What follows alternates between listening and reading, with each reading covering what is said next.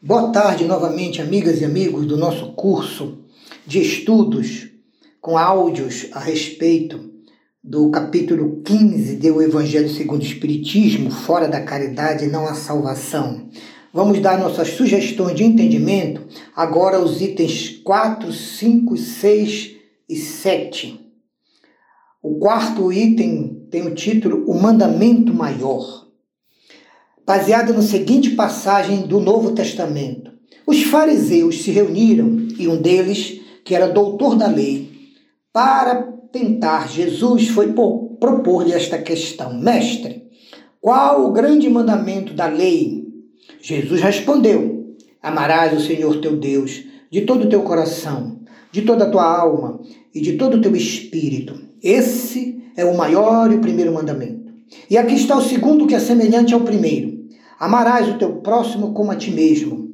Em verdade, eu vos digo que toda a lei e todos os profetas se acham contidos nesses dois mandamentos. Evangelho segundo Mateus, capítulo 22, versículos 34 a 40. Item 5. Caridade ou humildade. E eu acrescento e simplicidade, modéstia. Tal é a senda da salvação das almas. Egoísmo, orgulho e vaidade. Tal o caminho da perdição dos homens.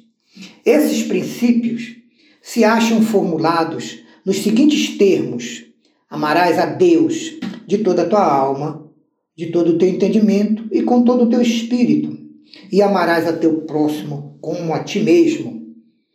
Toda a legislação humana no campo moral e todo o trabalho dos profetas da época de Jesus, antes dele e de hoje, estão contidos nesses dois mandamentos. Eles são a síntese de todos os deveres do homem para consigo, para com o próximo e para com a sociedade em que estiver inserido. Para que não haja erro sobre a igualdade do amor a Deus e ao próximo, Jesus então acrescenta a seguinte afirmação: o segundo mandamento, amar o próximo como a si mesmo, é semelhante ao primeiro, pois, em lógica pura, não se pode amar a Deus sem amar o próximo, nem se pode amar o próximo sem amar a Deus. Então, tudo que fizermos contra o próximo, estamos fazendo contra nós mesmos e contra Deus. E tudo que fizermos a favor do próximo, estamos fazendo a nosso favor e a favor de Deus e do Cristo. Assim, se não podemos amar a Deus se amar ao próximo, todos os deveres do homem encarnado e desencarnado se resumem na vivência e na prática do amor. Como afirma o lema da doutrina espírita, fora da caridade não há salvação, já que a caridade é o amor em si mesmo em ação.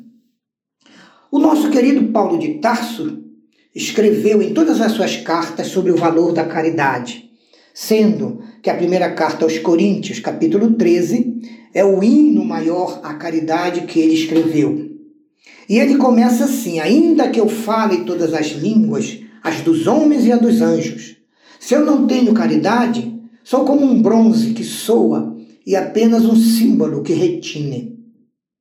Ainda que eu tenha o dom da profecia, que no Espiritismo é a psicofonia, que eu penetre os mistérios do mundo espiritual, da ciência, que eu tenha ciência de todas as coisas, seja um grande sábio, e ainda quando eu tenho mesmo a fé mais possível, ao ponto de mover as montanhas, se eu não fizer isso, e se eu não tiver caridade, eu nada sou.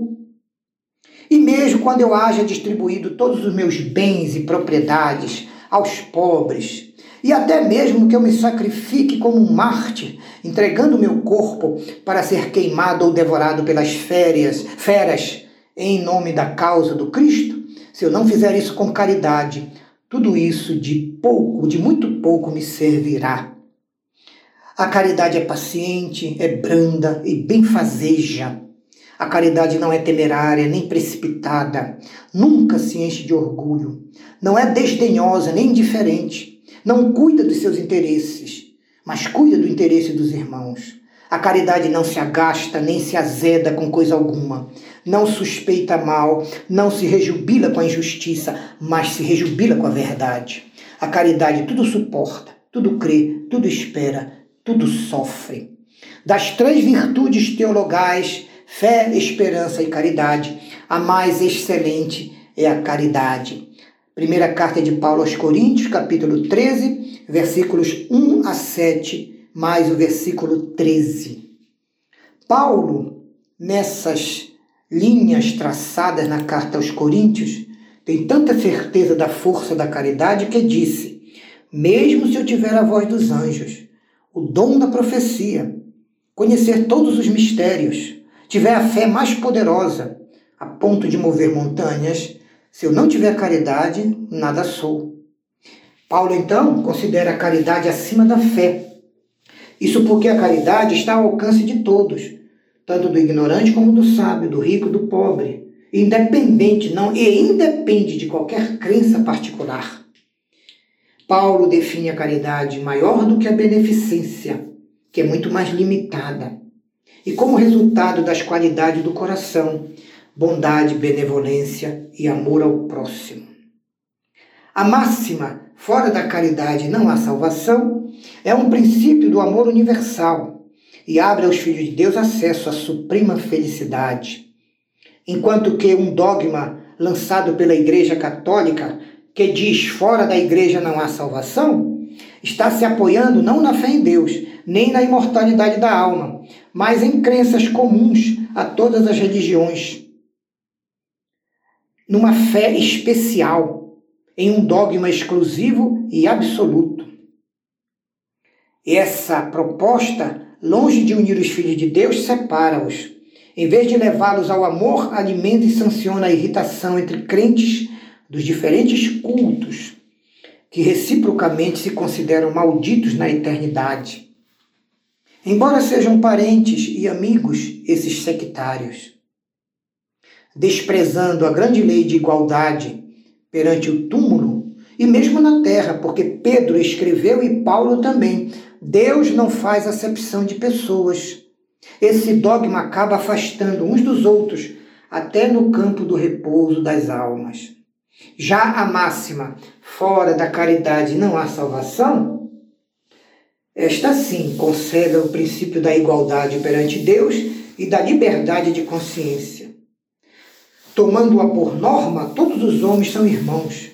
E qualquer que seja a maneira pela qual eles adorem o Criador em suas crenças religiosas, eles se estendem as mãos e oram uns pelos outros o tempo todo.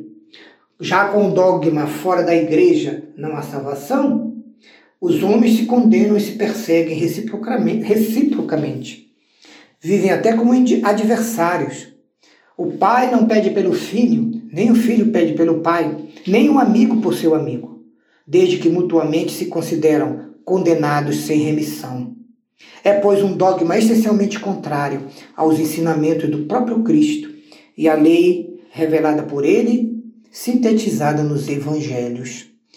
Fora da verdade não há salvação, também não é completo nem justo.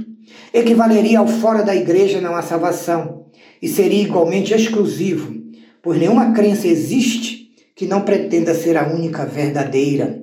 Ora, que homem poderia se gabar de possuir a verdade integral quando o âmbito dos conhecimentos incessantemente se alarga e todos os dias vão crescendo, vão se descobrindo novas leis e vão se retificando as ideias errôneas? Por isso, afirma o Evangelho segundo o Espiritismo. A verdade absoluta é um patrimônio apenas dos espíritos puros. E a humanidade terrena não pode pretender nunca possuí-la, porque não lhe é permitido ainda saber de tudo.